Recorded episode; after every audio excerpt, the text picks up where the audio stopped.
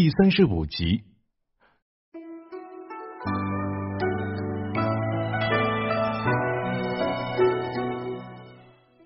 给事呢是各部官员中最低一级，官阶正六品，所以呢，王守仁穿着青色官袍，补子上绣着露丝。北京人才荟萃，如山西太原人吏部郎中乔宇，江西广信人翰林院编修汪俊，陕西安化人户部侍郎李梦阳等，均为名士。王守仁与诸士相交，或谈论儒学，或交流文学，甚是相欢。非常开心啊！任职不久，王守仁受命前往河南浚县督造威宁伯王岳墓。这王守仁一路不成教啊，只骑马，心想：我堂堂七尺男儿，怎么能坐轿呢？可是呢，路上因为马惊，王守仁坠地吐血。旁人劝着：“哎呀，王大人赶紧坐轿吧。”王守仁说：“不坐，坚决不坐。”王守仁依旧骑着马。王守仁见到王岳之子王石，便问其父用兵之法。王石说道：“我父亲用兵，经世百端，善又变化，出神入化。我父亲为人笼络豪杰，人人都甘愿为之死啊。”王守仁说道：“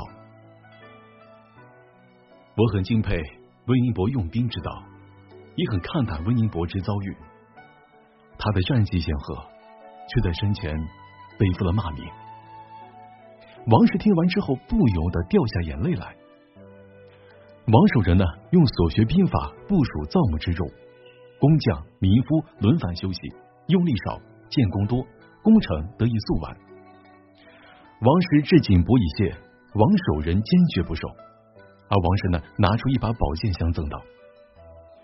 这是我父亲所佩戴的三星宝剑，临终前呢，嘱咐我一定要将宝剑赠送给胸怀大志的文官。今天见到你能力非凡，志向深远，应该是我父亲要赠送的人呐。王守仁喜极而泣，这个梦中的相府欣然接受。仔细查看宝剑，果然上面有三颗闪闪发亮的星星。王守仁回京复命之日呢？又传来鞑靼达延汗入侵河套、攻扰延绥的消息。王守仁立即奏道：“陈言边事书，一道蓄财以备急，二道舍短以用长，三道减食以省费，四道屯田以足食，五道刑法以正威，六道敷恩以激怒，七道捐孝以权大，八道严守以成弊，改革政治，整顿编务。”以一元改折，痛革弊源。奏书虽条条切中要害，只可惜官微言轻，并未得到重视。而达达达延汗抢掠一番之后，率军返回。弘治十三年，王守仁改任刑部主事，彭泽升任刑部郎中，孙穗、郑月升为刑部员外郎。王守仁刚到刑部第二天，就与彭泽。以及老熟人孙穗、郑月接到了一件非常敏感的案子。却说皇亲，当然这个皇亲是打引号的，郑旺算了一算，女儿的生日快到了，就置办了一些酒菜，让刘山转送给王女儿庆贺。这刘山也不客气，照就是自己享用了，又拿了一些被褥、靴子、官帕等等公主物品回赠。这郑旺异常的兴奋啊，喝了一点小酒，就在北京城里大街上炫耀起来了。有一个官宦家的胖儿子，傻乎乎的看见郑旺手里拿的是皇宫里的东西，便深信不疑。这个胖儿子呢，一心想攀高枝，回家拿了一张豹皮、一副马鞍子啊，一套纱罗衣送给郑旺，算是贺礼。这郑旺得到这些东西呢，越发得意，大肆宣扬。北京城当中立刻传言，当今太子朱厚照就是这个没有名分的宫女王女儿所生。呵。如此爆炸性的新闻，张皇后的家人哪能不知呢？而弟弟寿宁侯张鹤龄知道之后呢，立刻带着仆人拿获郑旺，啊，先是将他一顿毒打，然后送交刑部。这彭泽、孙遂、郑月、王守仁审问郑旺，这郑旺呢，已经是被张家人打的是鼻青脸肿了，但是仍然相信太子朱厚照就是自己女儿王女儿所生。郑旺是一再哭冤，把此事的来龙去脉一五一十的说出来，一再请刑部的各位大人做主，给自己和王女儿一个应有的名位。张鹤龄也来到了刑部，对彭泽、孙遂、郑月、王守仁等人说道：“这个阵亡妖言乱功，应当处斩。”孙遂拱手说道：“大人，如果不调查个水落石出。”按照大明律法，哪能随便处斩呢？况且，只有调查清楚了，才能够正本清源，制止谣言呢。张鹤龄想想也是，便进宫向姐姐张皇后禀报了。这张皇后听闻有人污蔑她和她的儿子朱厚照，当即是气得不行了，安排司礼监立即拿住太监刘山、宫女王女儿一并送交刑部审讯。这王守仁向彭泽禀道。这个案子说复杂很复杂，说简单也很简单。如果宫女王女儿是郑某的亲生女儿，让他们俩下里说说细节。如果对不起来，谣言自然是不攻而破了。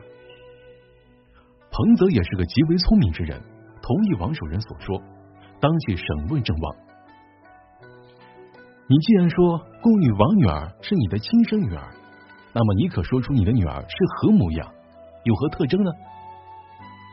这郑旺呢也没见过宫女王女儿，但他坚信她就是自己的亲生女儿，于是将来龙去脉交代的清清楚楚。又说道：“哎呀，小人的女儿生下之后不久，右肋上长了痘疮，病好之后留下疤痕。你们可以问问王女儿，她的右肋处肯定有痘疤。”彭泽、孙遂、郑月、王守仁又同时审问宫女王女儿。问其父母姓名、年岁、出生日期、进宫时间，再问郑旺，发现二人所说不合，又命郑旺妻子赵氏来看王女儿。这赵氏仔细端详，全然没有记忆中女儿的样子，又看又累，也没有发现疤痕。于是呢，赵氏公认这宫中的王女儿并非郑王和自己所生。彭泽、孙穗、郑月、王守仁又审问刘山。这刘禅也实在是糊涂，居然说宫中王女儿是弘治皇帝没有名分的妃子，而彭泽让奶妈查看王女儿的身体，依然还是处子。司礼监搜查刘禅住处，发现他盗窃了宫中的大量的御用物品，郑望相送的各种礼品也在他的住处。这下一切清楚了，只有郑望所提到的实行宦官之父不知姓名，一时无从查起。而张皇后、张鹤龄等不得不抓获这个叫做实行宦官之父再结案，立刻督促刑部判罚。郑望刘山妖言惑众，按律当斩；而宫女郑金莲素换一局，赵氏胖儿子等人行杖。其实啊，最初制造谣言的自称姓石、络腮胡子、身材魁伟、相貌堂堂，单纯依据郑王提供的这些点，无从查起。而王守仁总觉得这是一个新事儿，但是也无可奈何。王守仁审完案子，又去审理南直隶几个案子，路过九华山，便去游览这个道教圣地。九华山在南直隶的西南，共有九十九座山峰，以天台、石王、莲华、天柱等九峰最为雄伟，群山沟壑，溪流飞瀑。怪石古洞、苍松翠竹、奇丽清幽，相映成趣，名胜古迹错落其间。王守仁游于其中呢，想起了唐代大诗人李白曾三次游历九华山。王守仁看到这么漂亮的景色，便写下了“西在九江上，遥望九华峰，天将挂绿水，秀出九芙蓉”的美妙诗句来。王守仁兴趣顿时来临，挥笔写下了《游九华山赋》：“适于江夷，适而独立，采石之于城郊，常遨游于碧落，共太虚而逍遥。”